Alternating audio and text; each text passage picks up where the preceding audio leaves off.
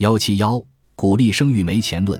有些经济学家认为，国家根本没有财力拿出 GDP 的百分之几来鼓励生育。但我认为，中国是最有能力来鼓励生育的，因为中国的投资率比其他发达国家高了十至四十个百分点。可以说，中国人是世界上最愿意为未来投资的。那么高的投资率都投到哪里去了呢？投到了各种固定资产，如道路、铁路等。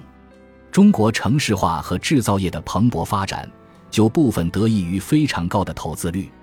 未来中国的这类建设需求趋于饱和，所以完全可以从超额的用于固定资产的投资中拿出一部分来鼓励生育。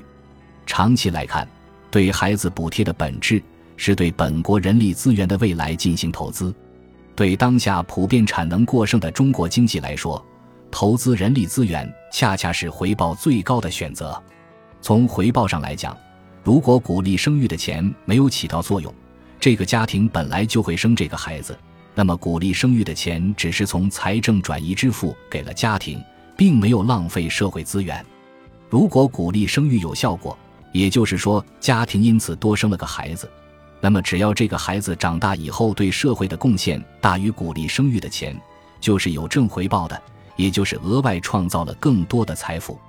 简单算一下，一个孩子未来对社会和国家财政的平均贡献值应当大于一百万元。